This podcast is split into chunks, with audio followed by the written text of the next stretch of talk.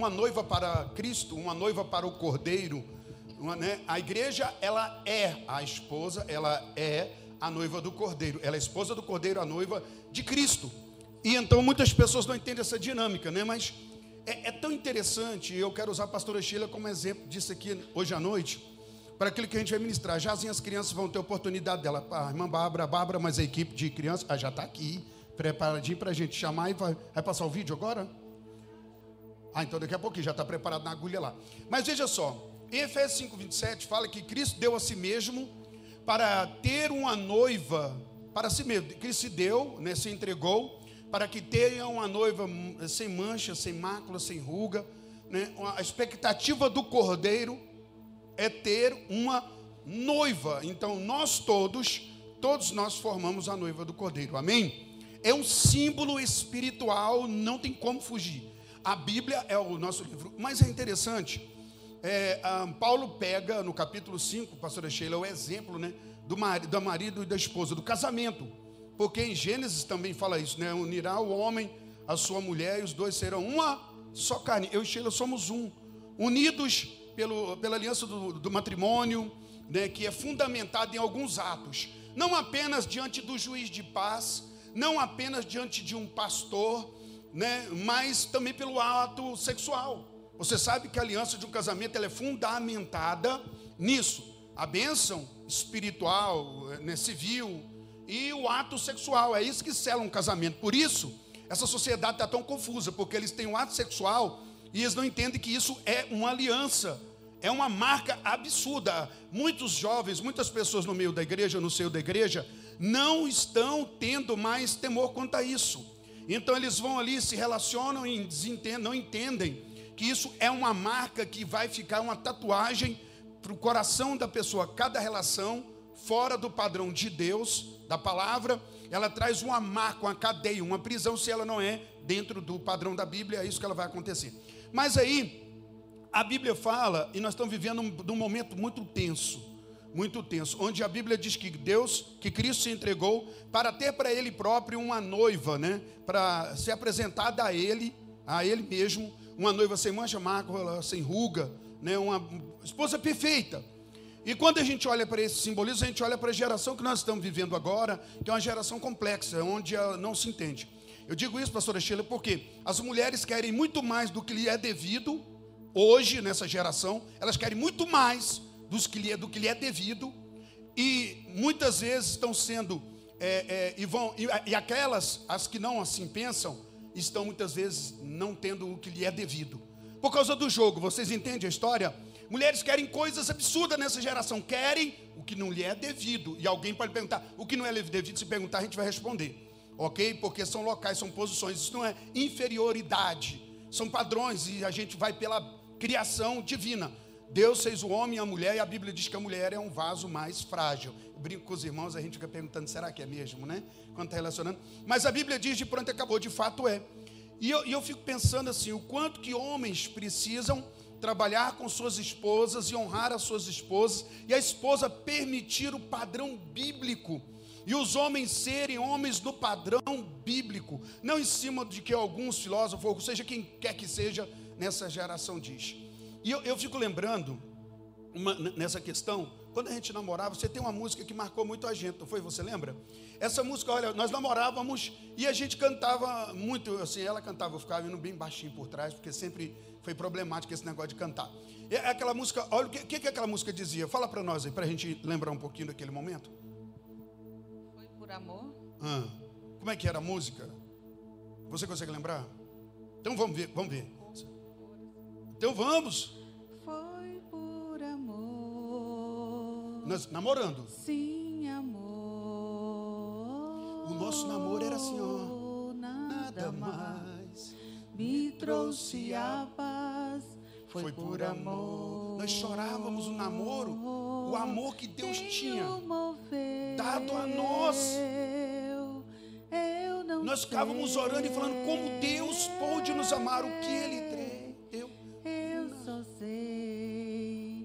tenho a paz. Foi por amor. É, essa canção ela é mais teológica do que qualquer coisa que você imagine. Ela é bíblica por isso, porque não se explica porque Deus nos amou. Mas essa era a situação. Quando eu conheci a pastora Sheila, a Sheila, é, né, é, eu orei muito mais do que ela, graças a Deus, ela orou menos, então teve que casar. E aí, era isso que nutria o meu namoro. Eu queria uma mulher de Deus, uma mulher que me levasse ao trono, não à cama. Primeiro, não. Eu, tinha, eu poderia ter outras mulheres que me queriam levar à cama, e isso não ia me levar ao que eu almejava. Então eu estou dando a honra hoje, porque porque somos pastores hoje, agora há, mais de 26 anos, né? A gente vai juntos, caminhando, e hoje eu estava em casa, né? A gente cuidando das coisas ali, eu pensando, matutando aqui na minha mente, falando, Senhor, como é importante, né? Que o homem permita que a mulher tenha o lugar dela, que a mulher permita que o homem seja colocado no lugar dele, segundo Deus. E essa geração, ela está adoecida, então eu quero dar essa palavra, junto com a pastora Sheila, porque o nosso relacionamento reflete aquilo que Deus espera, né? e que o homem, eu, seja um homem redentor, que eu cuide da minha esposa, ajude minha esposa, fortaleça minha esposa, é, erga minha esposa, promova minha esposa, cubra a minha esposa, sabe? São valores, são valores, e que a esposa seja apoiadora. Eu estava até olhando, o homem, a, a, a mulher do, do, de Provérbios 31, parece que o homem é um folgado, tamanha atitude e ação que a mulher tem. Quando você vai ver a mulher virtuosa ali, você fala assim: oh, Santo Deus, é uma mulher, levanta, pega, faz, resolve tudo, e ela apenas segue. E ela cumpre um papel extraordinário. Essa geração está adoecida. Então, a palavra para as mulheres, mulheres de Deus. Vocês, mulheres na igreja, têm um desafio que vocês talvez não estejam calculando. Um desafio tremendo para curar o que outras mulheres estão trazendo como ferida. Vocês vão trazer cura quando vocês se posicionarem no lugar que Deus determinou, segundo o que Deus determinou. Essa é uma palavra, e eu quero aqui agradecer a Deus por sua vida, por você ter me colocado, permitido que eu fique no lugar que Deus determinou que eu ficasse. E você fez isso ficando no lugar que você tinha que estar. A minha esposa me viu muitas vezes despedaçado como homem. Ela me viu quebrado, amedrontado, caído, caído no meu emocional, no meu valor. E foi ela que foi ali e me ergueu. E ela não jogou isso para mostrar a todos a fraqueza que eu poderia ter naquele momento. Afinal de contas, somos assim. Eu estou abrindo para vocês para ver o que é que um casamento traz aliança entre um homem e uma mulher. E para que vocês desenvolvam o mesmo padrão. Desenvolva. E deixar essa palavra, pastora Chia, para as mulheres. Por exemplo, a gente está fazendo sempre no início do culto essa oração. Para a pastora orar com as mulheres sabe? Porque, são, é, porque é exemplo, né? Nós precisamos entender que é, quando Deus propôs que a mulher ela fosse auxiliadora, é, ele não disse auxiliadora apenas, né? Em Gênesis capítulo 2, versículo 18. Ele diz uma auxiliadora idônea. Ela, ele entregaria para o homem, ele faria naquele momento. E quando a gente começa a analisar, é a mesma simbologia, a mesma palavra que o Senhor determina que o Espírito Santo é. Né? Então, ele é um auxiliador, ele nos Uau. socorre no tempo de angústia. E é assim que a esposa tem que ser: ela tem que ser uma auxiliadora, é, ela tem que estar ali para entrar na missão do marido mesmo, para entender a missão, porque se nós acreditamos na palavra de Deus e servimos a um Deus poderoso e temos a palavra dele como nosso manual, então nós temos que submeter ao nosso cônjuge, porque ele é autoridade e ele é o sacerdote em casa. Se o seu cônjuge ainda não é convertido, não é o sacerdote da sua casa, você, como mulher santa, pode orar, que você vai ver a diferença que você vai fazer na e sua casa. Orar e, e agir, né, pastora? E agir. Porque às vezes a mulher ora, ela levanta da oração e ela quer ser um instrumento de transformação. E fala, fala, aperta, chia, chilica, quebra tudo e faz greve, né? É, é, é, o cofre fechado, né? Tranca tudo e acabou a vida do homem, vira aquele inferno e ela quer, porque ela quer formar, e não é Deus, ela não está deixando Deus, e ela vai ser um canal de Deus sendo como o Espírito Santo é. Quantas vezes o Espírito Santo nos convence, nos auxilia, nos apoia? Então, é uma palavra, porque vou tornar a dizer. Dando testemunho, né? Testemunho. Exemplo em casa, não só por falar, porque homem nenhum vai ouvir a mulher resmungar o tempo todo, reclamar, falar, Melhor pedir mudança. Melhor é morar lá em cima, né? no cantinho do telhado, do que dentro com a mulher rixosa, que, né? brigona, Brigona, xarope, que fala enjoada. muito. Então, essa questão é muito séria. Vamos agir na palavra de Deus, que nós vamos ganhar, né? Os nossos cônjuges, se ainda não é crente, você vai ganhar o seu marido. Não por tanto falar, mas você vai ganhar com joelhos no chão e com um exemplo de mulher santa, Hum, mas atitude de mulher de. Deus. Já que demos um alerta para todas as mulheres que estão vindo nessa batalha, nessa geração adoecida. E é o que eu vou dar. Ó, esse dia para trás agora, é uma mulher, um, um homem que se transformou em mulher e, se, e agora está indo para um campeonato de luta e ele acabou de ganhar uma, uma luta. Ela é uma mulher que era homem, essa coisa toda, e aí virou campeão. Mas assim, é difícil, né? Porque é, é desleal, não dá, não dá.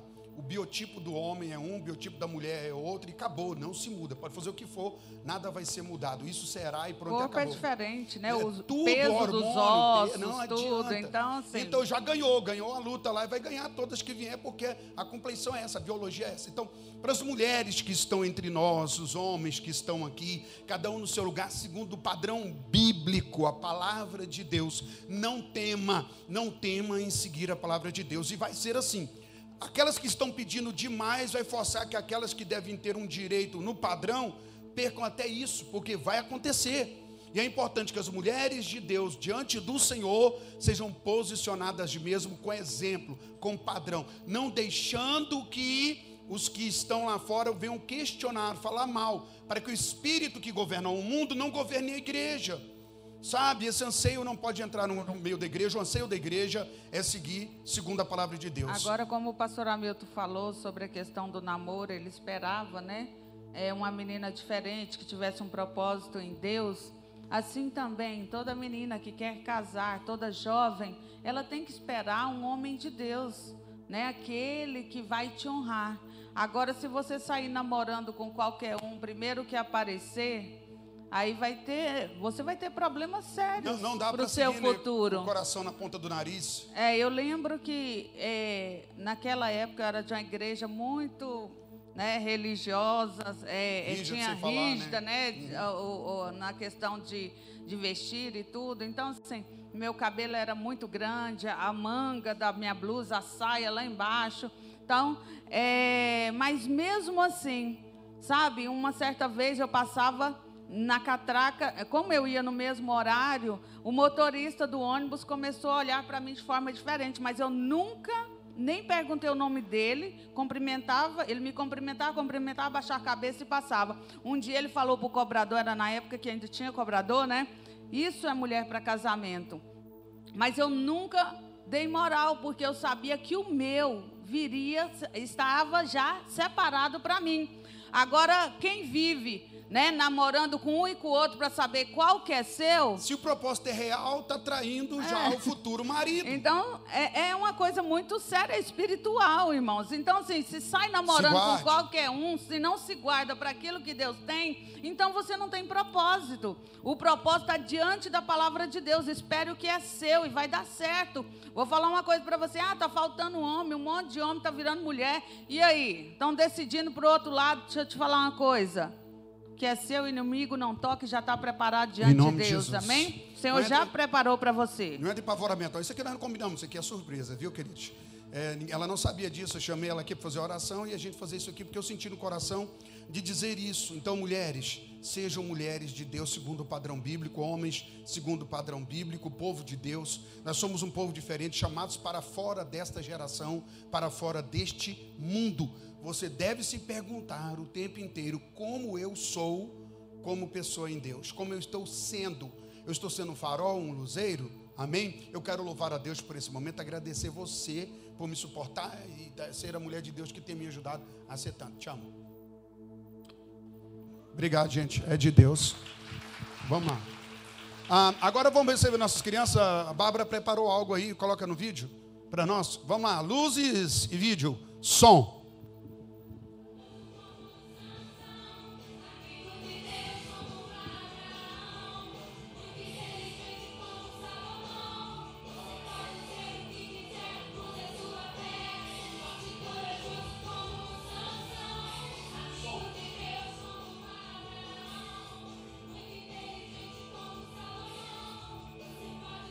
Olha, muita alegria.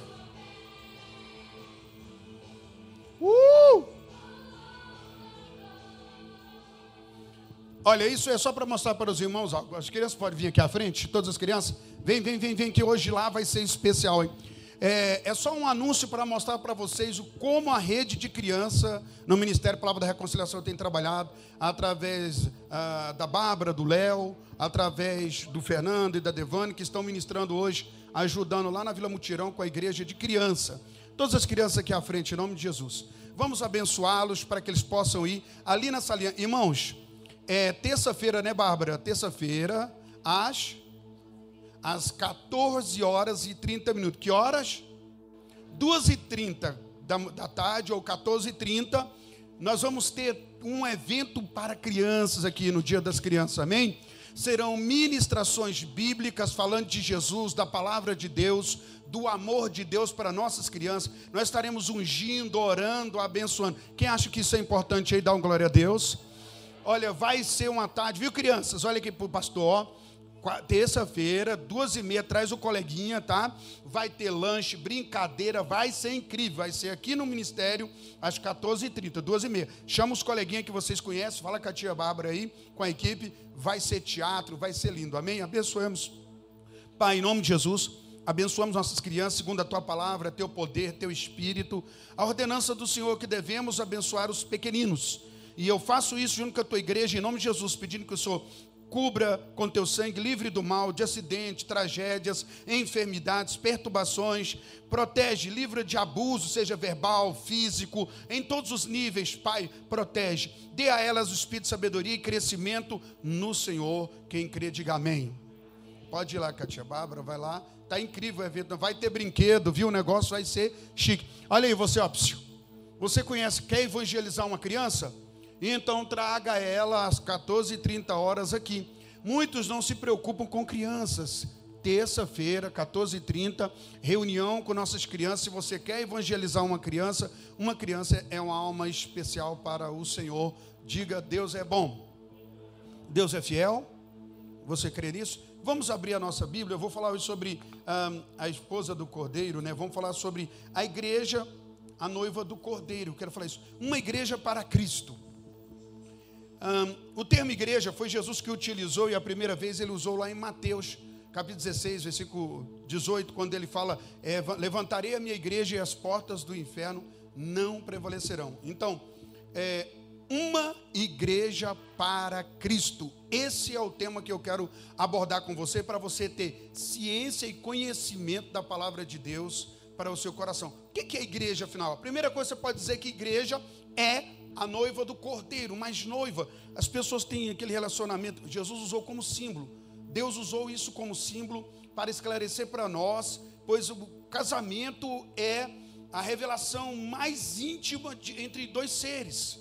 Sabe, o casamento ele é ao nível mais íntimo. Está bem banalizado hoje, porque não era para ser assim. Casamento foi banalizado, mas Deus sempre olhou para o casamento como uma forma poderosa da íntima comunhão. E o Espírito Santo pegou esse exemplo e trouxe para a igreja. Então, desde o começo, Deus queria que Cristo tivesse a sua noiva. Israel, no Velho Testamento, é a esposa de Jeová. E no Novo Testamento, a igreja é a esposa do Cordeiro, de Jesus Cristo. Quando a gente é aceito, a gente é chamado para ser membro da igreja, que é a esposa, a noiva do Cordeiro de Deus. É, nós estamos vivendo esse período quando Jesus morreu na cruz, e ele disse: Está consumado, encerrou todo o trabalho, fechamos, fechei a obra esperada por Deus. Naquela hora, quando Jesus fala está consumado, começa o período da igreja. Ali, naquele momento, e é conhecido como período da igreja, era da graça, esse é o nosso período. Então, de Jesus até o arrebatamento, será o período da graça, a era da igreja. E é, quando Deus vai formatar a igreja, vai formar a igreja com pessoas de todas as nações, de todas as línguas, de todas as tribos. Então, Deus começa a chamar os faz os apóstolos irem por todas as nações e o evangelho vai de geração em geração. nós somos a última geração, você pode ter certeza disso. Mas nas gerações para trás, na, ah, nas eras, é, é, nas gerações passadas de 200, 300, mil anos atrás, dois mil anos atrás, porque da hora que Jesus nasce até agora, quando ah, a igreja vai cumprir isso, já são mais de dois mil anos e tanto. E nesse período Deus vem colhendo pessoas, gerações em gerações, formando a sua igreja. Não, nem todo ser humano vai fazer parte da igreja, vai ser salvo, nem todo ser humano será a noiva e a, e a, a esposa do cordeiro. Não, isso é dado a pessoas. Deus resolveu escolher pessoas no meio das gerações e delas formar a sua noiva, o, sabe, a esposa do cordeiro. Nem todo mundo será. Aprenda isso então. Se você já aceitou Jesus como seu Salvador, se você recebeu a luz da salvação, o toque do Espírito Santo, Deus ama a sua vida de forma espetacular. E não é porque você é melhor do que não. Ah, pelo contrário, às vezes o mundo tem razão. Muitos na igreja era pior do que muitos que estão no mundo. Muitos às vezes falam assim: ah, esse irmão foi para a igreja. Eu era um desses. Eu vim para a igreja, eu era canseira, problemático. Não, nem eu me amava, nem minha família me amava. Tá doido? Agora Deus me amou. Agora esse amor mudou a minha vida. E essa é a marca que nós todos devemos carregar em nosso coração. Então veja. Deus forma uma igreja porque é o projeto de Deus.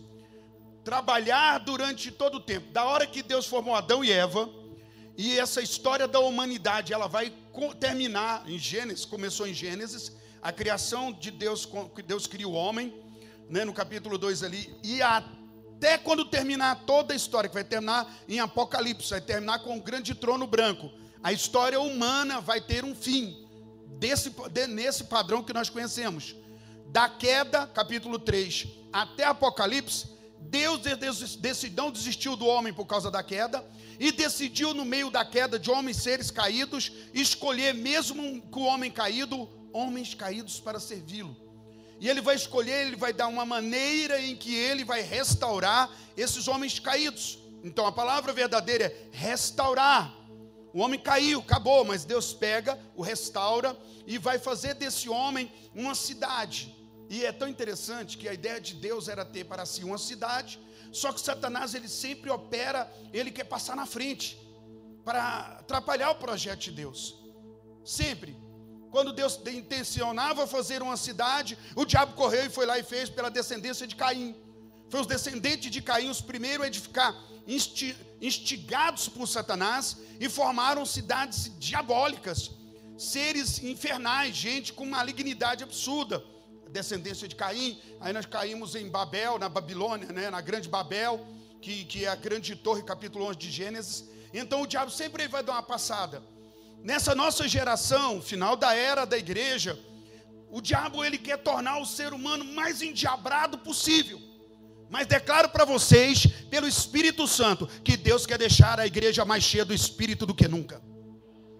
Tenha certeza, assim como o diabo quer deixar o povo endiabrado, os seres humanos endemoniados. Eu acho que a nossa geração é uma loucura, é uma geração adoecida, perturbada a Bíblia, Jesus fala geração adúltera e perversa. Por mais de quatro vezes, Jesus olhando para a geração e diz: é uma geração adúltera e perversa. E ele está falando da geração igreja, no período da igreja.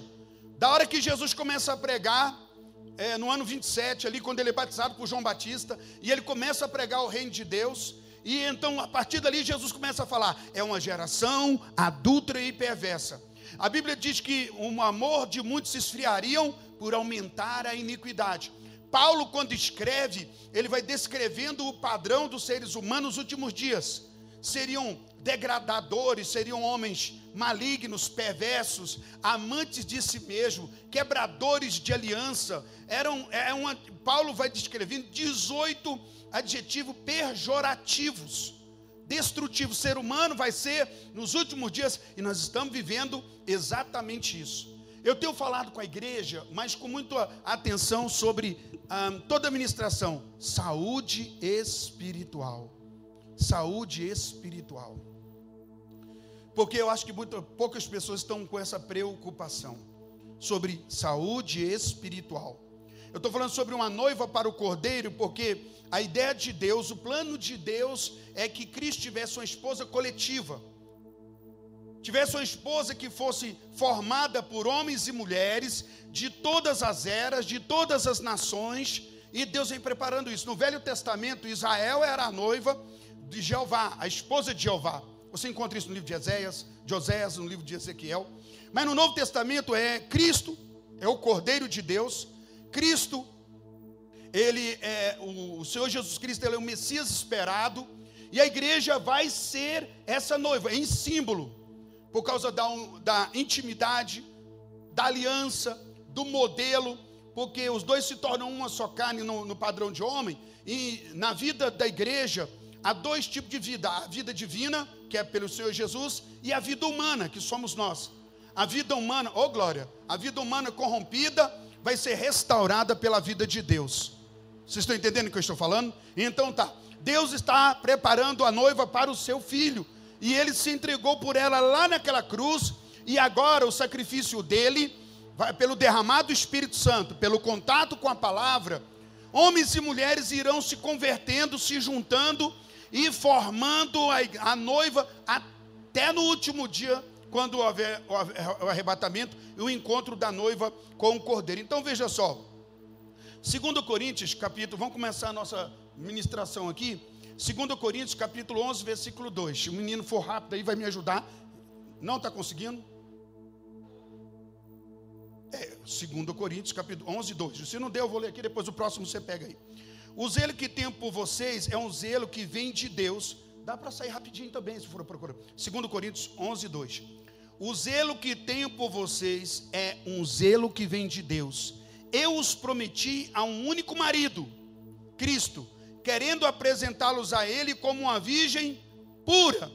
Olha a declaração do apóstolo Paulo, 2, 2 Coríntios 11, 2. Versículo 2, está no 12. Amém? Isso. Porque zelo por vós com zelo de Deus, visto que vos tenho preparado para vos apresentar como virgem para um só esposo, que é Cristo. Olha a ideia de Paulo quando ele vai celebrar a ideia da igreja. Essa é a ideia, atenção, pastores, líderes, homens de Deus. Quando eu penso em igreja, eu devo pensar nisso, meu Deus, a minha função pastoral, atenção, pastores, líderes, obreiros, a minha função como líder na igreja, a sua como membro da igreja, a nossa como liderança, a nossa preocupação é: vamos apresentar a igreja como uma noiva virgem ao cordeiro. Então, o cuidado pastoral, o cuidado da liderança, do líder, daqueles que amam a igreja, é apresentar a Cristo como uma noiva pura, virgem. Essa coisa está fugindo do nosso controle. Na nossa sociedade hoje, que virgindade é uma marca de desgraça e não de bênção, é uma marca de atraso, de ultrapassado, de descontrole, pelo amor de Jesus. Virgindade, aguardar casamento, mas é a ideia que Paulo tinha por esse período, o conceito era muito firme e muito claro. Paulo fala: Eu tenho zelo por vocês, igreja de Corinto, como quem vai apresentar a vocês a um só marido. Então Paulo estava preocupado com o caráter da igreja, com a moral da igreja, com as atitudes da igreja, com tudo. Paulo estava ali como apóstolo, trabalhando para que a sanidade da igreja fosse mantida mediante a palavra. É, Gênesis 2,24, agora eu acho que ele deve começar comigo aqui nas referências que eu enviei para ele, dando certinho. Mas eu vou lendo aqui, ó. Ela é a noiva de Cristo, veja, se tornarão uma só carne. A Sheila que falou aqui, desse versículo, mas a gente vai dizer de novo. A expectativa é se tornar uma só carne. Isso vai acontecer com a igreja como? Quando a igreja encontrar com o Senhor definitivamente, só vai encontrar com o Senhor uma igreja zelosa, não uma igreja maloqueira, desandada, rebelde, desenfreada. Uma igreja que, como não tivesse compromisso, não, se você é membro da igreja, você é um homem de Deus, uma mulher de Deus, a primeira coisa que você tem que entender é que você tem uma vida e você tem uma luz, e é Jesus. Essa vida te dá graça e a luz te dá regulação, vida e luz. Eu vou falar jazinho sobre isso.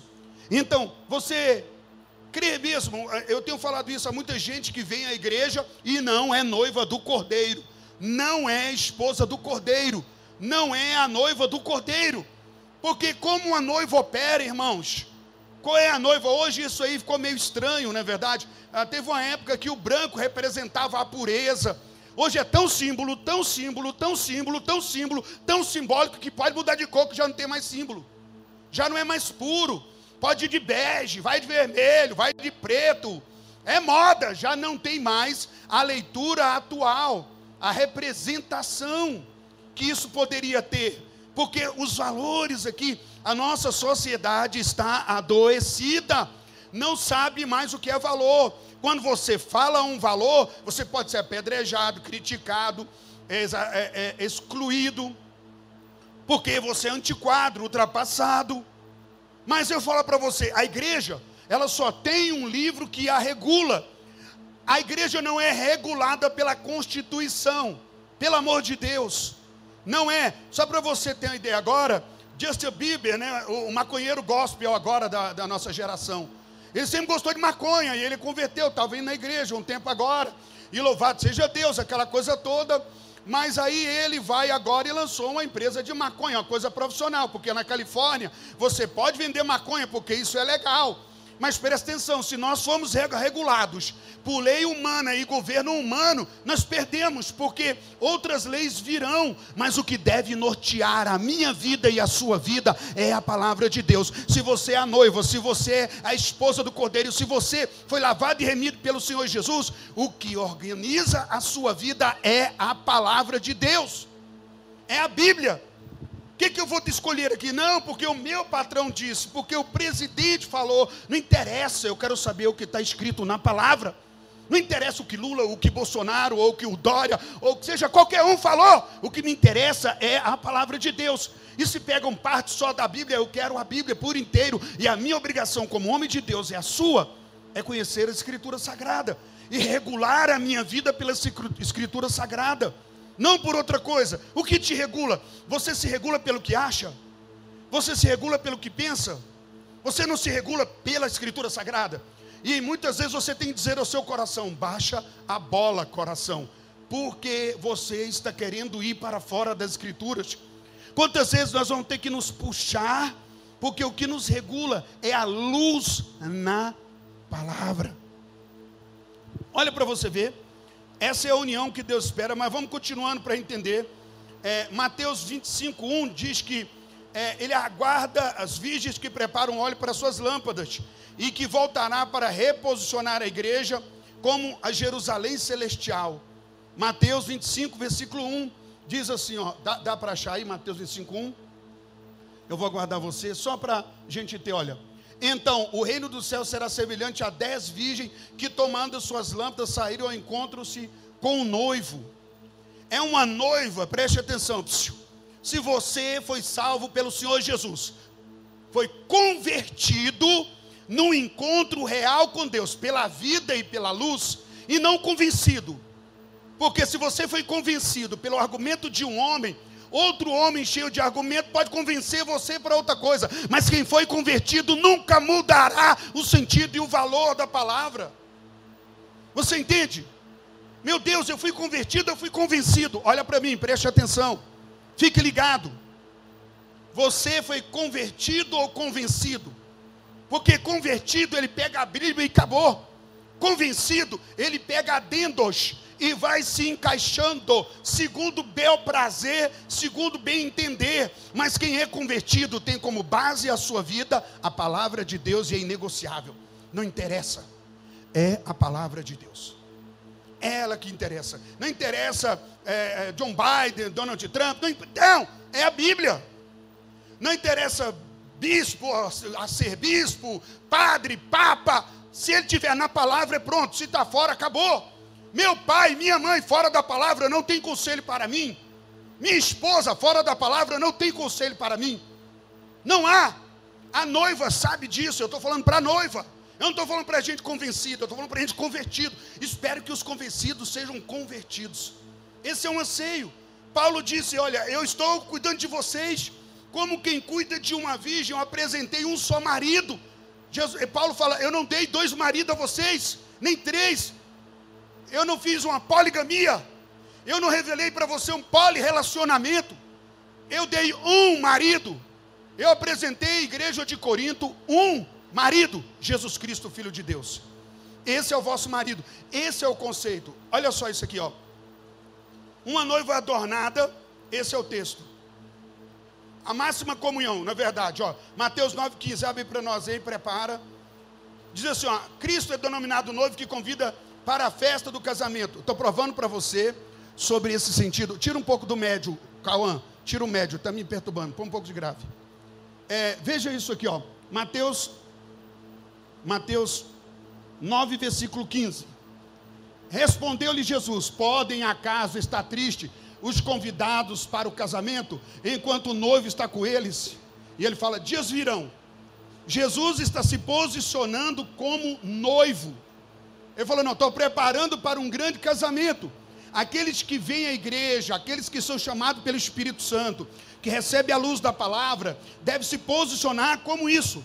Daqui a pouco, nós todos juntos, unidos, estaremos para a grande máxima reunião mais profunda entre o ser humano lavado e remido com o sangue de Jesus e Deus, o Criador de todas as coisas. Ou essa coisa norteia a minha vida, ou então eu não entendi nada do Evangelho. Ainda não entendi nada, mas espero que receba essa revelação. Olha o que ele continua dizendo. Apocalipse 19, versículo 17. Então vi um anjo posto em pé no sol e clamou com grande voz. Continue para mim falando a todas as aves que voavam pelo meio do céu: Vinde reunivos para a grande ceia de Deus. Vamos? Para que com mais. Não, não é isso, apenas o texto anterior. O convite para a grande festa, a grande ceia de Deus, onde a noiva é aquela que vai entrar para esse grande momento com o Senhor. Há um momento na história, deixa eu falar para vocês. A Bíblia é um livro da história é, humana com Deus, de Deus fazendo a sua criação, a queda e o trabalho de Deus restaurando toda a criação que caiu. Esse é o livro de Deus. Profecias incríveis, profecias que vinham é, o povo do Velho Testamento, eles caminharam olhando para uma cruz que seria plantada no futuro.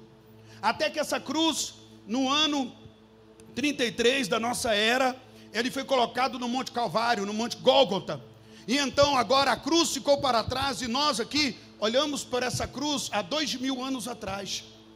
Mas ao mesmo tempo que olhamos, porque foi onde Deus consumou e abriu a era da igreja, onde eu e você, lavados e remidos pelo sangue, fomos convidados, não tínhamos nada que merecia, como a música que eu e Sheila é, ouvíamos muito quando nós namorávamos, foi por amor, nada mais me trouxe a paz, não havia nada de bom em nós, mas Ele nos amou. Aquele que se chega a Deus deve saber disso, não tem nada de bom para oferecer para Deus.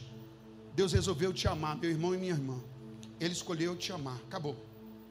Deus escolheu te amar, te amar. Ele te amou e o amor dele transformou você para esse novo tempo. Veja, uma noiva preparada para o seu marido. Apocalipse 21, versículo 2. Temos ele aqui, ó. Vi também a cidade santa, a nova Jerusalém que descia do céu, da parte de Deus, ataviada como noiva, adornada para o seu esposo. São símbolos. Um povo de todas as eras: Abraão, Isaac, Jacó, Levi, todos os irmãos do Velho Testamento, Elias, homens e mulheres de todas as classes escolhidos pelo Senhor, e então reunirão com a igreja e se tornarão uma noiva que desce como que ataviada, ou seja, ornamentada. Para o noivo, de novo eu repito, não é uma mulher maloqueira, não é um trem desordenado, bagunçado, não é, é uma noiva pura, santa, é essa a expectativa. Eu estou mostrando para você a união disso. Agora veja só, continuamos é, versículo, capítulo 7, versículo 14. Respondeu-lhe, meu senhor, tu sabes. Ele então me disse: são estes os que vêm da grande tribulação, apontando de novo, quem é essa que vem? A visão que eles têm no reino espiritual, no momento do Apocalipse, e aquele, aquele povo lindo que parecia uma noiva ornamentada. Aí ele fala: é um povo que vem da grande tribulação, um povo que vem de perseguições lá da terra, e Deus está separando seu povo para isso. E então nós entramos em Efésios 5, versículo 27. Me ajude rápido isso. Para apresentar a si mesmo igreja gloriosa, sem mácula, nem ruga, nem coisa semelhante, porém santa e sem defeito. Ah, o livro de Efésios é um livro espetacular. Ele dá uma visão gloriosa da igreja. E o que eu quero ministrar para você, espero que você receba nessa noite, é essa chama no seu coração. Eu não sou comum, eu fui, eu fui, eu me tornei especial pelo chamado de Deus. Mas você não é uma pessoa especial para viver de qualquer maneira, porque essa parte especial dá liberdade de você ser de qualquer jeito, é pelo contrário. É pelo contrário. Uma noiva santa, sem mancha, sem barco, sem rúgula, uma noiva que se guarda, uma, sabe, uma noiva que tem padrões. Não é uma coisa bagunçado, não pode. Não é isso. E eu vou te mostrar como isso vai se tornando verdadeiro para nós. Veja, Romanos 12, versículo 5, diz assim, ó. 12. Assim também nós, conquanto muitos somos um só corpo em Cristo e membros uns dos outros. Ou quanto é sério, somos muito, mas somos um só corpo e somos parte um dos outros. Então a minha vida, ela é regulada nesse relacionamento. Eu sou a noiva do Cordeiro, a esposa do Cordeiro, a noiva de Cristo, e eu sou membro, sou é, parte do corpo de Cristo. Então a minha vida, ela não pode ter parte de individualidade maligna. Não, eu vivo a minha vida como eu quiser. Não, você está ligado a mim, eu estou ligado a você. A minha esposa, que estava aqui em pé e eu agradecendo ela por ser quem ela era, ela não pode ter atitudes independentes da minha, porque o casamento regula isso. Você é um homem de Deus, uma mulher de Deus, o que regula a sua vida. Você não pode tomar decisões individuais malignas, fora da palavra, fora da palavra. Como noiva e como membro do corpo de Cristo, não, eu venho à igreja, mas a minha vida é particular para lá. Não, isso não é revelação do convívio com Deus. Isso não é luz, pelo contrário, é escuridão. Isso é uma revelação. Meu Deus, eu preciso ser a igreja do Senhor. Eu sou membro dessa igreja. E como eu me conduzo, como eu me posiciono. Eu não sou de qualquer maneira. Veja, é, a igreja ela é corpo, não é verdade? Vamos entender um pouco mais, só para você ver que Cristo é a cabeça e a igreja é a totalidade dos seus membros. João 15, versículo 18, 21. Não tem como desassociar. Se nós servimos a Jesus, o que ele passou, nós vamos passar. Se o mundo não amou a Cristo, nós também não seremos amados. Se o mundo odiou, nós também seremos odiados. Olha só. Se o mundo vos odeia, sabei que primeiro do que a vós, outros, me odiou a mim. Ele é o cabeça. Se vós fosseis do mundo, o mundo amaria o que era seu, como todavia não sois do mundo. Pelo contrário, dele vos escolhi.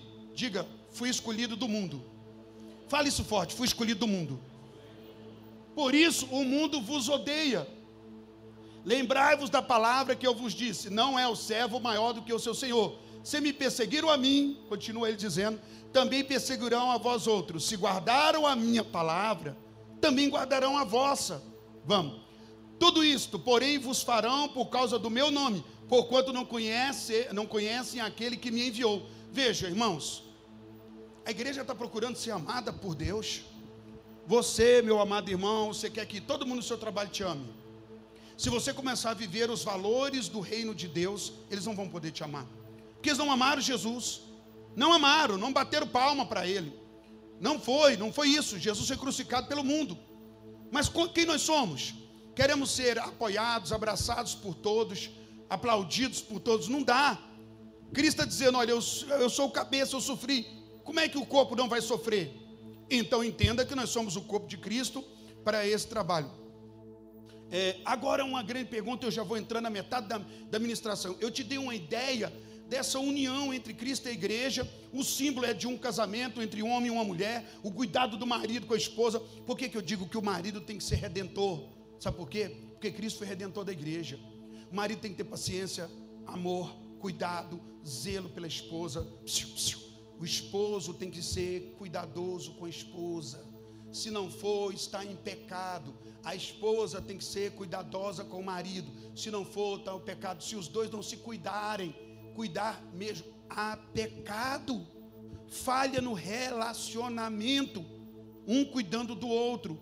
Então Deus pega esse, esse valor e traz para nós. Mas a grande pergunta é: Pastor, beleza, e como é que eu vou ficar sem mancha, sem defeito, sem ruga, no meio dessa geração? Eu sei que é um grande desafio, mas para isso Deus te deu uma porta, para isso Deus te trouxe um, um motivo. Não dá, irmãos, hoje nós temos mais respostas, achamos que hoje é mais difícil servir a Deus do que era no passado.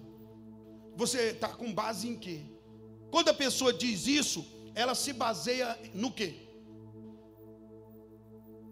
Estou começando aí agora a querer calar a igreja. Para que a igreja não fale, que a igreja não entre. Por quê? Porque no meio da igreja entra um espírito diabólico que não honra a família. E sim, pastores têm famílias problemáticas, tem tá tudo, a coisa está sacudida mesmo. São valores, mas aqueles que é de Deus não vão abrir mão do valor. Acabou. Esse é o valor. Dá o que der, esse é o valor. É a palavra de Deus. E nós estamos vivendo nessa era em que família não tem valor, honra não tem valor, reconheci, não, acabou, bagunçou tudo, ninguém é mais ninguém. Na cabeça de pessoas adoidadas hoje, quando se nasce um ser humano, ele não é nada, ele não é nada, nada, ele vai ser o que ele decidir, meu Pai de misericórdia, mas tá. Você está achando que é difícil viver agora baseado em quê? Você tem o Espírito Santo, você tem a graça. Vamos dizer na era da igreja. O que, que passou nossos primeiros irmãos? O que, que eles enfrentaram? Você está achando difícil seguir santificado a Deus porque ninguém no seu Facebook te deixa sossegar. Os vídeos, os posts que tem, perturba você. São homens nus, mulheres nuas, essa coisa toda. Adoração do corpo, não é verdade? Sangue do cordeiro. Aí você fala: não, é difícil demais servir a Deus. Está vendo o meu Instagram? Eu tento, mas o meu Instagram não deve, é só deletar, ué. Você não consegue passar o vídeo direto sem assistir? Deleta estranho, hein? Agora você vai ficar, ai, é difícil demais ser santo, separado. É escolha em Deus, pela luz que recebe. Então veja, é luz e vida, diga luz e vida. Ou melhor, diga vida e luz. Jesus Cristo, ele é vida, Jesus Cristo, ele é luz. Quando eu recebo a vida, eu recebo ela pequenininha, a vida de Deus aqui dentro para crescer dentro de mim e eu me tornar um homem mais forte mas essa vida só vai crescer se a luz de Deus vier a mim. E o que, que é a luz de Deus? A revelação da pessoa de Cristo.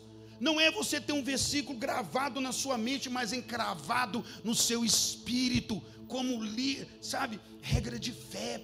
Viva, viva.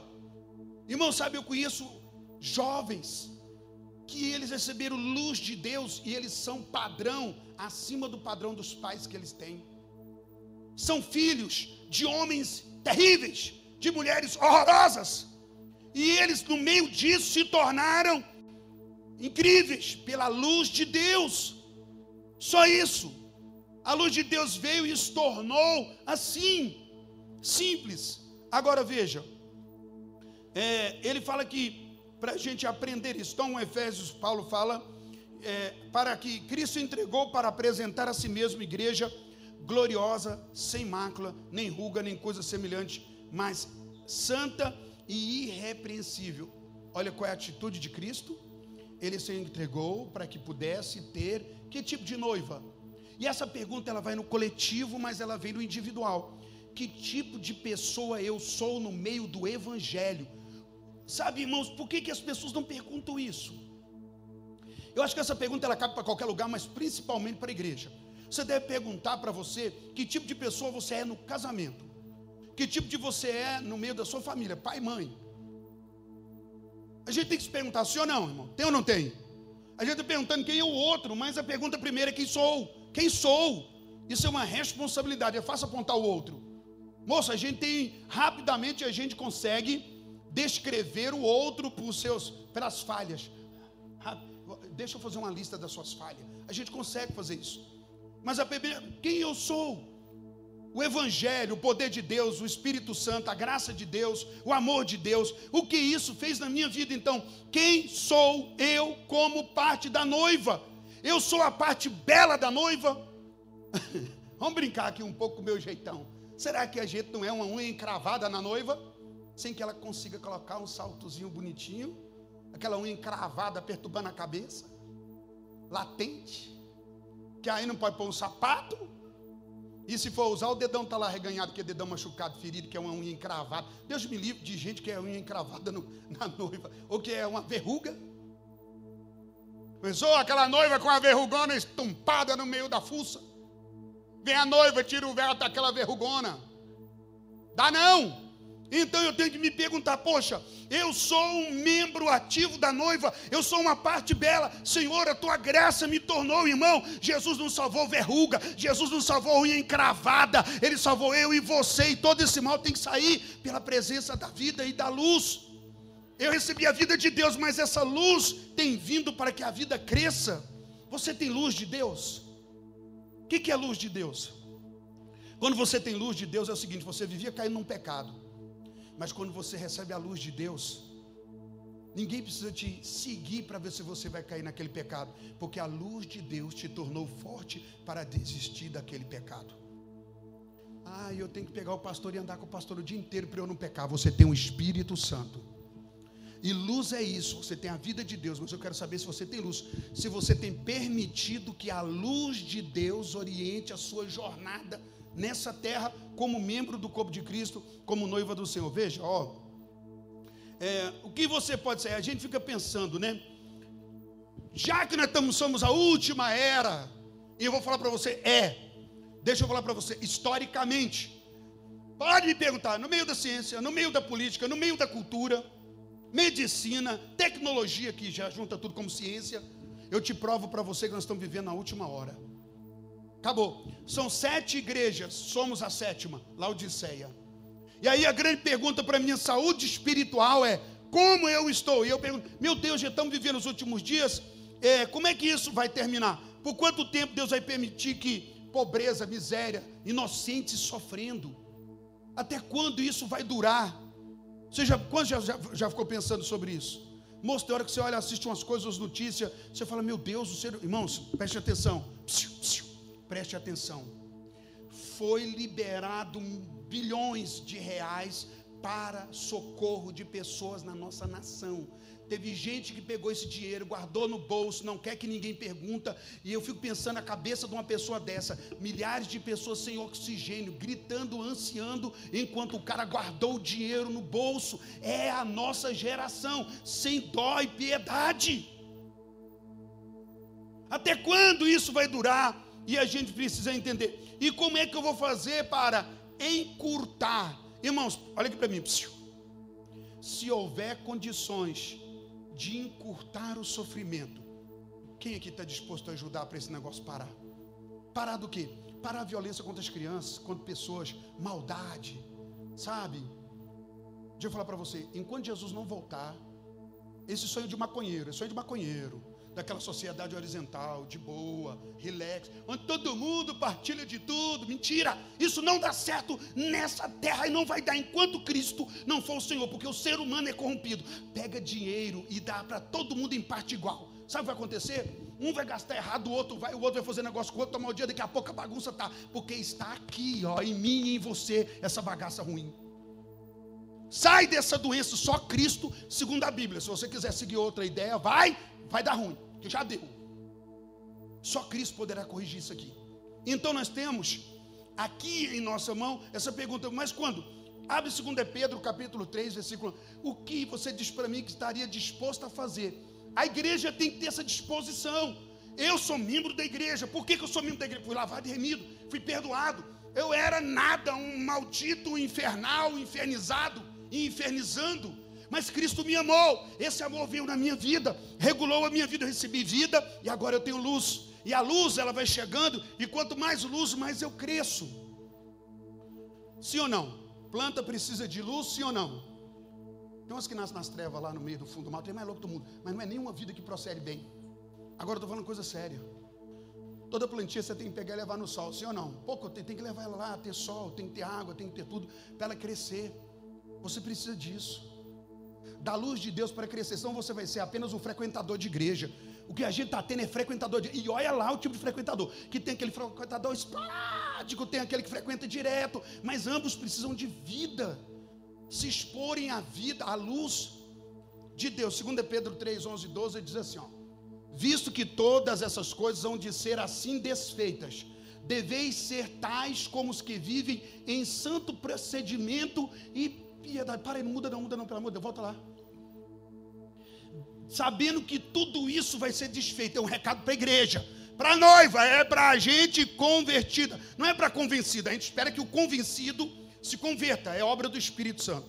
Mas veja, todos vão ser desfeitos. Deveis ser tais como quem vive em santo procedimento e piedade. Qual é a atitude daquele que tem luz do fim dos tempos? O procedimento dele é viver santo e em piedade santidade e sendo piedoso. Continue. 12. Esperando e apressando a vinda do dia de Deus, por causa do qual os céus incendiados serão desfeitos e os elementos abraçados se derreterão, esperando e apressando. Não é esperando, o que está fazendo? Está esperando Jesus voltar. Pelo amor de Deus esperando e apressando. Sabe quando você apressa a volta de Jesus? Quando você, pela luz de Deus, passa a vencer os pecadinhos e pecadores. A luz chegou. Cara, eu gosto de um baseado, velho. Mas não dá, mano. Não dá. Véio, eu gosto. Não dá. Ai, sabe o que, que é? Acho que o amor. Olha, eu estava vendo aquele criador, filósofo criando do, do, mundo líquido, e ele falando, ó o que que o cara falou. Ele falou assim, ó, eu, eu amei uma vez uma mulher, mas eu já senti atração por um monte de mulheres. E o que aconteceu? Ele fala do fator líquido, né? Que é o que acontece hoje é o seguinte: as pessoas misturou amor com atração física, desejo sexual. E ele fala que a covardia que estão usando é: eu te amo, porque eles querem a relação sexual e abandonam, porque não sabe mais discernir amor de atração física e desejo sexual. É a nossa geração, sangue de Jesus. Quantos anos seus filhos têm? O que você está preparando para o futuro dos seus filhos? Não importa, não importa. É importante. O desespero é terrível para quem já tem filhos que vão segundo o destino deste mundo. Terrível, que a Bíblia é isso. É isso aqui, acabou. É padrão. Então qual é o procedimento? Vida santa e piedosa esperando e apressando. Então, quando eu tenho a luz de Deus, então, adúltero, adúltero sim, dominado pelo adultério, e de repente não é apenas um versículo falado, ela é luz do meu espírito, eu não sou mais escravo do adultério. Aí é noiva do cordeiro. Se é Sou ex-homossexual, ex-maconheiro, ex-adulto, aleluia. Bata a palma. Esse é o povo do Senhor, lavado e remido. Veio das trevas, veio de tudo quanto é trem, mas a luz de Deus fez com que eles vencessem. É a luz. Não dá. Se a pessoa ainda está dominada pelo pecado, ela não tem luz. Não tem a luz. Precisa receber essa luz para que possa crescer e avançar. Olhe para você para a gente continuar a ver, é, apressando a vinda do Senhor, porque Ele deseja essa situação. É, hoje o entendimento é: Cristo finalizou tudo por mim na cruz do Calvário. Olha, ele jejuou 40 dias. Ele saiu curando os enfermos. Ele evangelizou, mandou os apóstolos, todo sacrifício foi pago. Hoje eu estou bem, graças a Deus, ao grande sacrifício. Deixa eu falar para você.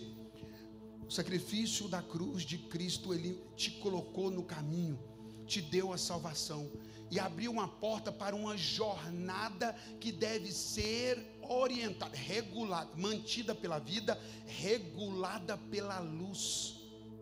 Qual estão entendendo o que eu estou falando? Mantida pela vida e regulada pela luz.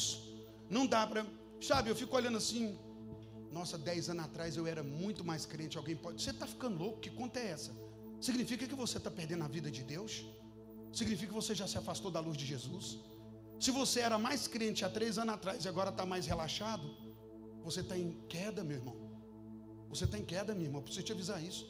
eu estou cuidando da igreja do Senhor Jesus e apresentando um só marido. Paulo fala: Eu vos apresentei um só marido, para que vocês se cuidem e sejam apresentadas como uma virgem pura ao Senhor. Vou repetir essa frase que parece chocante, mas é que vai dar certo. Não é uma noiva maloqueira, não é uma noiva rebelde, ou uma noiva que ela pode decidir o que ela vai ser ela vai ser um noivo para o cordeiro. Não, não mesmo. Ela é uma noiva. Artigo feminino e bem definido. Ela é uma noiva. Ela não é um noivo. O noivo é ele e ela é noiva. Claro, intimidade. Deus queria pegar esse símbolo para trazer revelação. Irmãos, nossa geração perdeu até o jeito de evangelizar. Qual, é a, qual é a primeira coisa que deve ser de, é, é declarada arrepender é, é, é, para um pecador, para alguém que a gente quer evangelizar? Sabe o que a gente fala? A gente fala assim: ó, Jesus te ama. E a verdade tem que ser dita arrepende, irmão. Hoje Jesus me ama. Ai, Jesus me ama. O cara saiu do adultério, saiu da boca da maconha, da, da, droga, do que for, de tudo quanto é lixo. Ele saiu de lá, cometeu um adultério, cometeu uma prostituição, adulterou, estuprou alguém, fez uma coisa. Ai, Jesus te ama. A pessoa, ah, ainda bem que ele me ama, já está ficando preocupado. Ele não está nem querendo arrepender, ele vai querer ser amado com a carga de pecado que possui sem sair da carga de pecado. É adulação de ego, pelo amor de Cristo Jesus.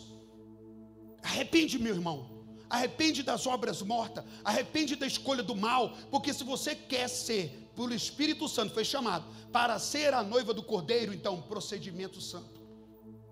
Zele pela essa vida, zele por esse comportamento, ou do contrário, não há, não há luz e a vida de Deus não está crescendo, e é muito sério, não é verdade? Então veja só, apressando a vinda de Jesus, então, o que eu preciso entender é que aquele resultado da cruz é eu te recebi graça. Deixa eu falar para você. É claro, irmão, é claro que todos nós somos pecadores. Marcelo, deixa eu falar algo para você. Nós não temos noção de nosso pecado real. Não temos, nenhum homem tem. Paulo, é, o salmista, quando escreve, ele fala assim: olha, qual é o homem que pode dar conta do seu pecado, pois é mais numeroso do que todos os cabelos de sua cabeça? O homem não consegue, mas veja o que eu estou dizendo para você. Mesmo assim, Deus nos amou e Ele começa a derramar luz em nós. Então, o que, que é ser sem mancha e sem mácula? Tá, a pessoa pode dizer, falar para mim, essa teologia, pastor Amito, é furada, porque todo mundo pecou e Deus. Sim, eu sei. Mas sabe do que eu também sei? Que nós não sabemos de todo o nosso pecado, mas aqueles que sabemos, pela luz da palavra, Ele deu graça para que podemos, possamos evitá-lo. Ele deu graça.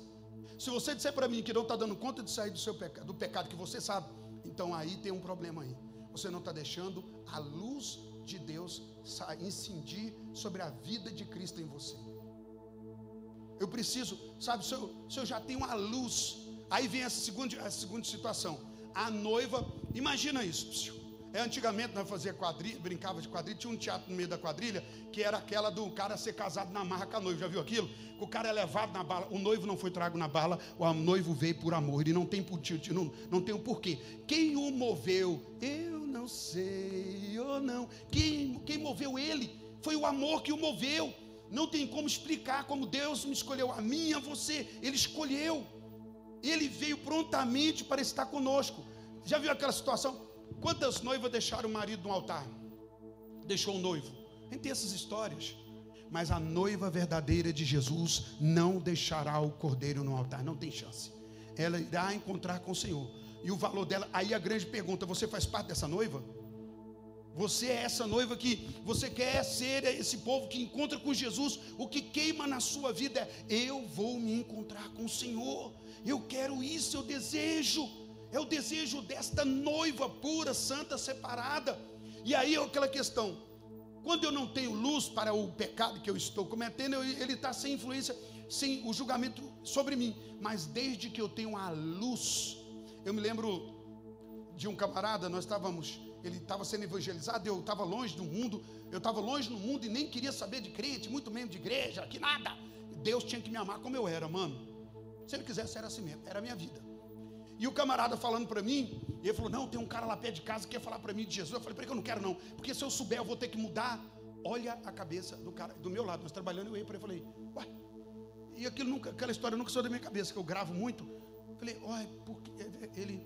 Eu falei: Moço, aí eu virei para ele e falei assim: Ó, só de você saber que ele tem algo para dizer, que você tem que mudar e você não quer, você já está em condenação. Eu falei para ele: Chapado coco na maconha. Eu já tinha ali sabedoria.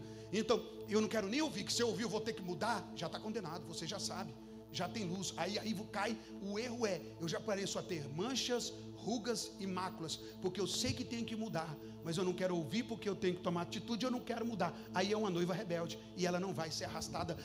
Imagina, imagina, pegar uma noiva empurrando ela gritando, não, não, vai empurrando aquela noiva, rasga véu, rasga vestido, rasga tudo. O que é está acontecendo? Está levando a noiva para casar com o cordeiro.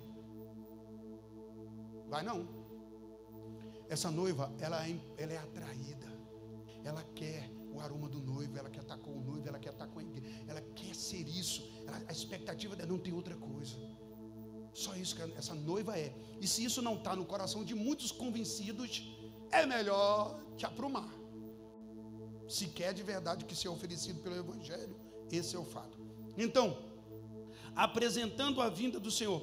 Veja, vamos falar um pouco sobre isso. Olha, Paulo, quando ele escreve lá em Filipenses, eu vou só dizer, depois a gente vai pegar a referência, não que eu já tenha alcançado ou que esteja aperfeiçoado, mas eu prossigo. Paulo está falando bem claro, não que eu alcancei a perfeição, mas eu prossigo, eu dou continuidade.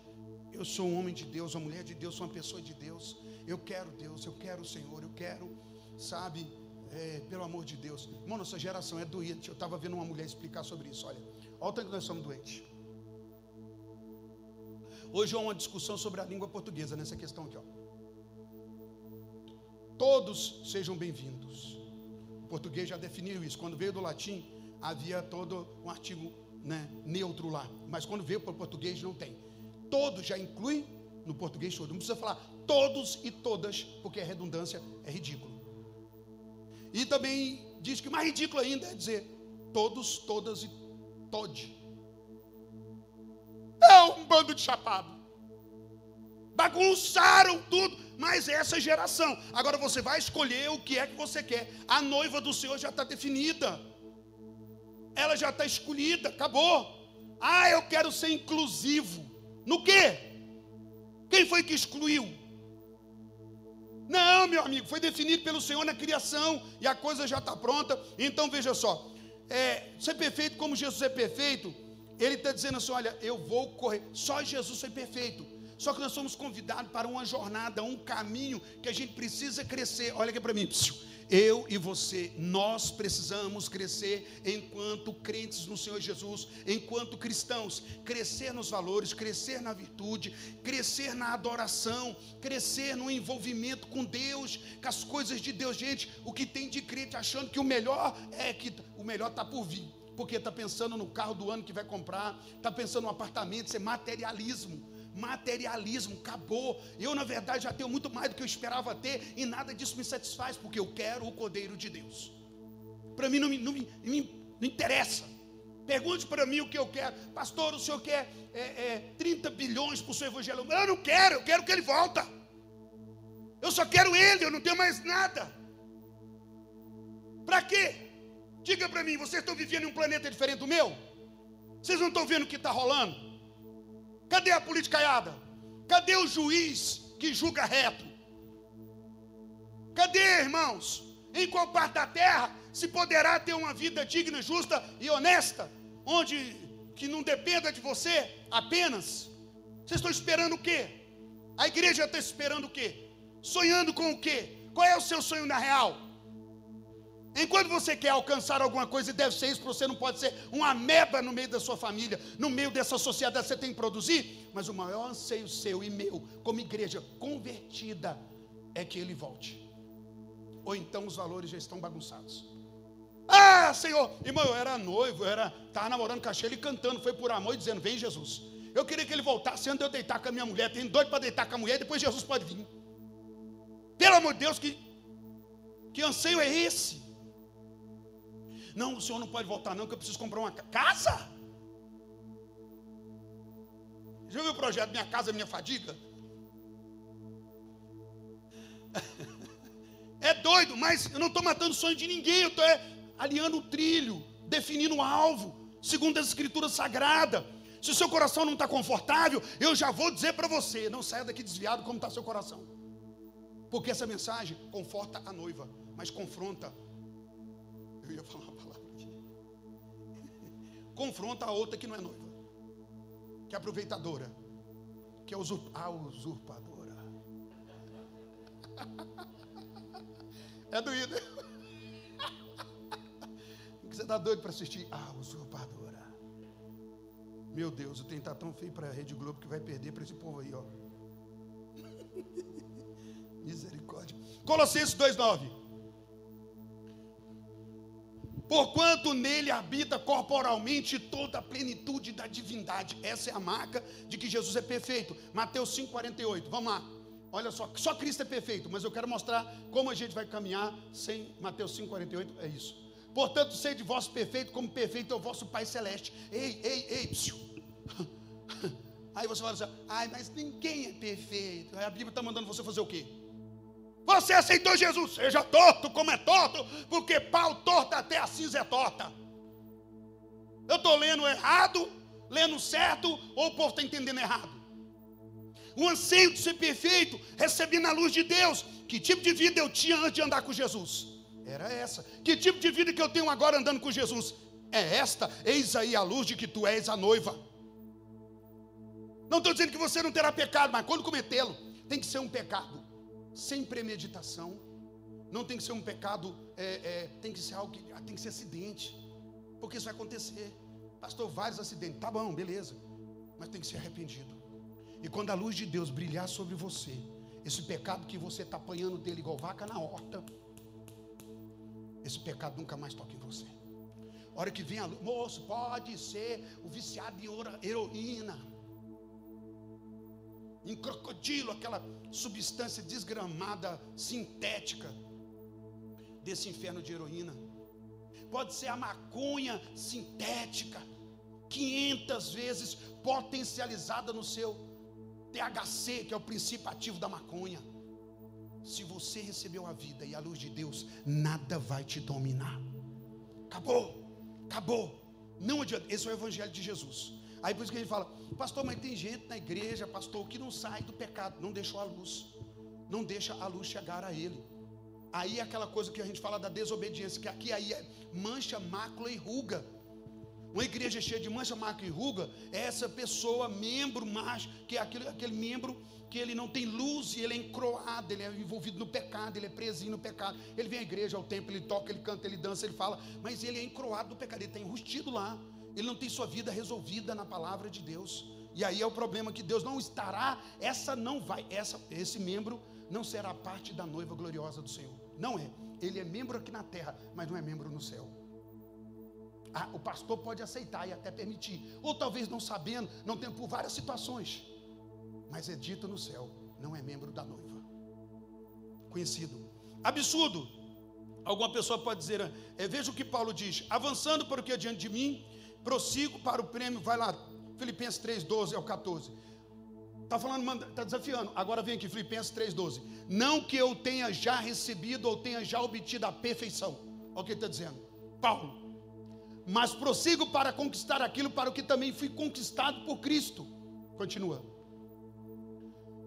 Irmãos, quanto a mim, não julgo havê-lo alcançado, mas uma coisa eu faço, veja, esquecendo-me das coisas que para trás ficam e avançando-me para as que adiante de mim estão, avançando, não parado, não estacionado. Prossigo para o alvo, volta, pode vir, volta, pode ir lá. Prossigo para o alvo, para o prêmio da soberana vocação de Deus em Cristo Jesus. Paulo, ele não está estagnado. Esse é o problema. Olha aqui para mim. Estagnação na fé. Estacionado. Sabe? Estacionei.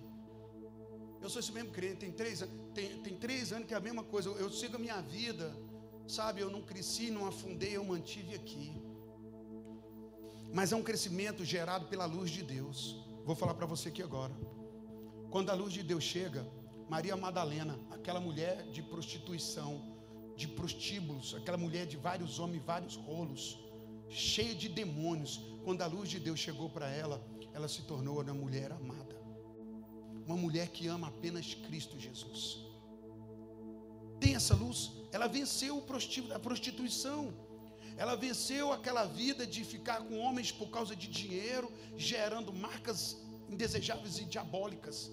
Ela saiu daquilo porque ela recebeu a vida e a luz de Deus. Agora, o que, que acontece no processo? É o desafio meu e seu. Estão falando em esperando e a, acelerando a volta de Jesus, apressando a volta de Jesus. Você está falando para mim que não aguenta mais ver pobreza, tristeza, miséria, estupro, banalidade. Irmãos, irmãos, irmãos, todas as nações da terra estão assinando a lei do aborto.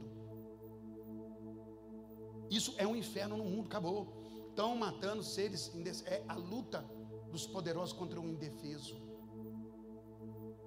Sabe, como cristãos sabemos que na concepção, no momento em que foi, na fecundação, no momento que foi fecundado, já tem vida ali, já está em vida ali. E quem tirar vai tirar a vida de um ser que ele não teve poder de dar. Entendeu? A única coisa que a pessoa teve ali foi o prazer de uma relação. E a gente vê pessoas discutindo o seguinte: o corpo é meu, é seu, mas a vida que está ali já não é mais. Então por que, que não toma anticoncepcional? Prefere fazer um sacrifício a Moloque. Por que, que não toma os anticoncepcionais, anticonceptivos? Para que não tenha uma criança, mas ao tê-la devia deixar essa criança ser gerada, agora querem tirar. É uma discussão séria, mas a igreja está posicionada. E se você é crente, não se posiciona assim, eis aí a luz chegando. E se você não receber essa luz, é um problema para frente, porque a noiva do cordeiro, ela não se associa com homicídio de grau pequeno ou maior. Entende o que eu estou dizendo? Estão falando de, de matar. Então veja só, é, o que significa ter pecado? Vejamos 1 João 1,8, para redefinir aquela situação. Se dissermos que não temos pecado a nenhum, é, nenhum, a nós mesmos nos enganamos e a verdade não está em nós. É isso que eu estava dizendo, tá? Todo mundo tem pecado, mas aquele pecado que eu já recebi luz sobre ele, ouvi a palavra, sei que é, eu tenho que romper com esse pecado. Eu tenho que romper, porque se a vida de Deus está em mim e a luz de Deus vem, eu tenho que romper com esse pecado. O Espírito Santo, a palavra de Deus, ela é parte para isso. Veja, uma mancha, ela fala de quê? Mancha, ela fala da desobediência. Uma noiva sem mancha, sem mácula e sem ruga. Vamos falar de manchas e marca, marca porque vai a mesma coisa, mácula, mácula e mancha. A mancha é essa. Eu sei que sou noiva, eu sei que sou parte da noiva de Cristo, sou membro do corpo de Cristo, eu tenho a luz sobre um pecado, esse pecado bate sobre mim, e quando vem a luz eu tenho que falar: opa, pecado, sai para lá, porque isso é contra a palavra. Mas mesmo assim, eu aceito o pecado, eu agasalho o pecado, eu aconchego o, o, pecado em meu peito, em meu seio, eu abraço, porque Cristo me amou desse jeito mesmo, né? Não, não, igreja amada, não noiva do cordeiro. A noiva do cordeiro sabe que ela não pode ir com mancha e ela não pode ter uma vida na mancha, ela tem que fugir da mancha. Então agora eu tenho luz. Então entenda isso: cada vez que você abraça um pecado, da qual você já tem luz, que é pecado, você está manchando, você fica manchado. E Cristo vai receber uma noiva sem mancha e mácula. Então, se eu estou manchado, qual é o papel? O interessante é que quando ele fala sobre isso, olha, é, não somos responsáveis pelo pecado que não temos consciência. Não somos, você não tem consciência do pecado, Tá bom, está debaixo do sangue de Jesus. Mas se tu tem consciência do pecado, você já pode fazer muito para se libertar disso. Essa é a coisa da minha vida, da sua vida. Jesus abriu um caminho de salvação do pecado para nós. Então, dessa forma, maneira, Paulo estava dizendo que eu preciso alcançar essa meta, ser, ser perfeito em Cristo até onde eu tenho luz. Olha para mim. A perfeição reside em você viver a luz que você tem você já sabe que isso, aquilo, aquilo ali já tem luz. É isso que Paulo fala: ser perfeito como Cristo foi perfeito, como vosso Pai que está no céu. Ser perfeito, você tem luz? Então seja isso, a perfeição do, da sua vida diante de Deus reside em você obedecer à luz que você já tem em relação à vida do pecado. Sei, oh, isso, isso aqui é pecado. E nós temos algumas maneiras de discernir pecado. Nós temos a nossa consciência, sim ou não? Você lembra? Um, eu já fiz isso, irmão. Já fui no supermercado pegar coisa com doce escondido, porque eu não tinha dinheiro para comprar. Não justificava eu ir lá e pegar, mas já fui. Na hora de pegar, minha consciência gritava, eu dava suadeira fria e pegava aquele trem e levava. Quem é que não passou por esse inferno? Consciência gritando. Nós temos a consciência e nós temos a palavra de Deus. Nós temos, pela consciência, nós temos nossos pais falando, nós temos a nossa consciência. Nosso pai não está com a gente, talvez nunca falou sobre aquela coisa, mas na hora de fazer aquela coisa a consciência atingia, sim ou não? Temos consciência, temos a palavra de Deus, temos conselhos, temos é, orientação. Então o que a gente faz? Rompe com tudo. Isso é mancha e não dá. Eu preciso ser perfeito na luz disso aqui, olha. Hebreus 10, 19. De, 19. Hebreus 10, 19? É isso mesmo? Deixa eu ver aqui se eu não errei. É isso. 10, 19, 20 até o 22. Se for possível, essa é a referência. É porque ele colocou, você colocou o anterior, né, filho? Beleza, mas vai pelo primeiro aí. Tendo, pois, irmãos, intrepidez para entrar no Santo dos Santos pelo sangue de Jesus, segue. Pelo novo e vivo caminho que ele nos consagrou pelo véu, isto é, pela sua carne. Continua. 21 e tendo grande sacerdote sobre a casa de Deus, sacerdote aquele que intercede por nós. 22. Aproximemos com sincero coração, em plena certeza de fé, tendo o coração purificado de má consciência e lavado pela purificação da palavra. Deixa eu falar sobre isso. O pecado que nos salvou, o, o, o, a obra que nos salvou dos pecados, foi o sangue de Jesus, sim ou não? Para ser salvo, eu e você fomos lavados pelo sangue de Jesus. Agora, na jornada, quando nós é colocado, fomos salvos, e nós vamos seguir nossa jornada por essa terra, um mundo terrível de pecado, gente, tudo quanto é coisa. Como a gente vai proceder? Santo procedimento no Senhor. Agora eu tenho que vigiar com as manchas que são a clara desobediência, rebelião contra uma palavra revelada. Deixa eu te falar algo muito poderoso aqui. Tudo aquilo que tiver como luz sobre a sua vida, tudo aquilo que você recebe luz para não fazer. Se você não obedece, em vez de vida vem morte. Toda vez que você não obedece a palavra de Deus como luz, em áreas da sua vida, você vai, vai morrer alguma coisa em você. Morre, é incrível. Você tem a luz, sabendo que algo é ruim, que isso te afasta da comunhão com o Cordeiro, com o Cristo Santo, mas você avança naquilo. Vai morrer. A intimidade vai ficando mais longe, adormecido e distante. Agora, o que é ruga? Ruga fala de envelhecimento. Ruga fala de marcas, marcas na própria pele fala de cicatriz, de trauma. Enquanto mancha está ligada à desobediência do pecado, a igreja com ruga é a igreja que não se cura, a igreja que não restaura, a igreja. Sabe quanta gente tem como que, que tem é, é, é, essa ruga que é a marca do envelhecimento? Jesus não vai levar, Deus não vai. Presta atenção. A igreja do Senhor Jesus não é uma velha vencida, não é não, ela é uma jovem. Segundo o padrão das coisas tem que ser assim sem mancha, sem mácula, sem ruga. Você tira mancha, mácula e ruga, você tem uma donzela bonita, virgem, que o tempo não, não, não venceu, que o tempo não destruiu. Então a grande pergunta é: qual é a marca que eu tenho? Você tem envelhecimento na fé? Que o envelhecimento ele vem por isso, né? Passou muito tempo, agora já. Que, qual é a marca da velhice? Cansaço, prostramento, só quer ficar sentado, não tem a, a atividade explosiva, não tem usa, sabe? Imagina uma pessoa de idade, uma pessoa, a gente está caminhando, é um processo natural, o corpo tem processo, e o processo de envelhecimento que é um processo de morte. Processo de morte. Quando fala de ruga, está falando de morte. Será que o seu relacionamento com Cristo, você que é membro da noiva, não é um relacionamento envelhecido? Já está velho, já não tem muito o que cuidar, não tem muito o que oferecer, ruga, está ferido, cansado, não perdoou, Sabe, irmão, a igreja tem marca sim. Você pode ter acontecido no relacionamento da igreja. Pastor te tratou mal, a pastora, um membro. Você é pastor e uma ovelha te mordeu. Seja lá o que aconteceu. Transações relacionais da comunhão cristã.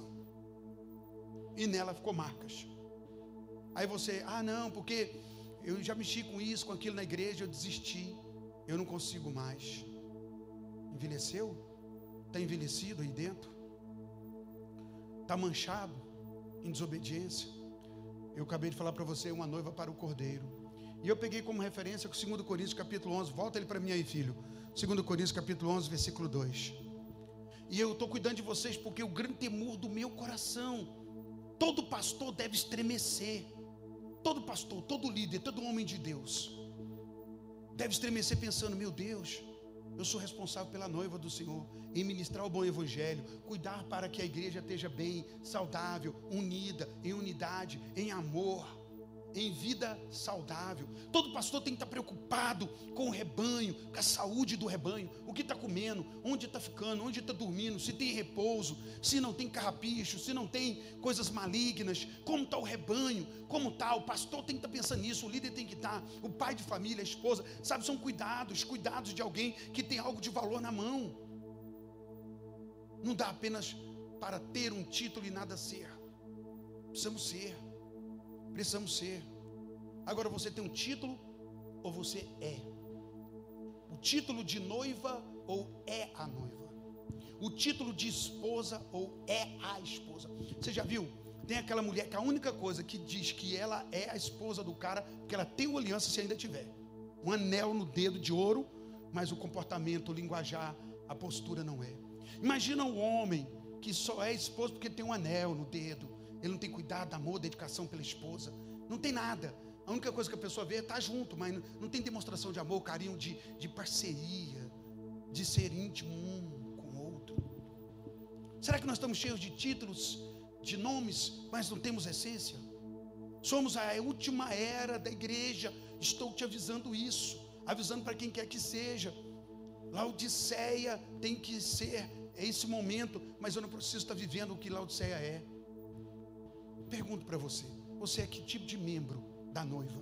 Que tipo de membro da esposa? Que tipo de membro da igreja? A igreja do cordeiro que ele vai encontrar, que ele vai receber, ele se entregou para que ela seja sem mancha, sem mácula e sem ruga. E o que nós temos hoje é um bando de gente que se reúne com um monte de coisa, sem mudança de vida, mudança de caráter, eles são o que são. Deixa eu lhe perguntar, como membro, de, o que você tem feito para apoiar a noiva do Senhor Jesus? Olhe para mim, olhe para mim aqui. Eu quero que você olhe para mim. Diga para mim. O que você tem feito para apoiar a igreja do Senhor que morreu por você? Qual é o seu investimento de tempo, financeiro, oração, palavra, evangelismo? Quem é você no meio dessa coisa chamada igreja? Você é de fato membro ou não? Você é convertido ou convencido? Qual é a classe que você se apoia nessa noite? A igreja está indo muito bem porque você está conosco. A igreja está bombando porque você está conosco. A igreja está tendo apoio financeiro porque pouco ou muito você tem colocado. A igreja está fazendo trabalhos e está dando certo porque você está presente. Ou será que é o inverso? Tudo que se faz, não se faz com você, porque você apenas vem e você não é. Corrija isso no seu coração. Corrige porque é sério. A Bíblia é o livro mais impactante, mais poderoso de todas as eras. Já tentaram, não vão conseguir. Vai passar o céu e a terra, as palavras de Cristo não vão passar. Não vai. Quem está descrendo da palavra vai continuar descrendo. Seja quem for, seja quem foi filósofo passado, grandes historiadores, gente que escreveu, que falou e que disse. E se falou, fez, escreveu e não é a palavra, já era. Só permanecem aqueles que fazem a palavra de Deus. Será que para a noiva verdadeira de Jesus isso está claro? Para outra não tem. Jesus não tem amante. Jesus não tem amante. Sabe como é que é amante, né? De vez em quando aparece, dá aquela alegria e não pode ter uma coisa pública, não pode ser uma coisa aberta, tem que ser mais escondido, porque é amante, porque não está ocupando um, um, lugar legal, um lugar verdadeiro, um lugar que não é dela, ela é amante. Jesus não tem amante. Qual é o tipo de relacionamento que eu e você estamos tendo como membro da noiva de Cristo? Curva a cabeça, fecha os.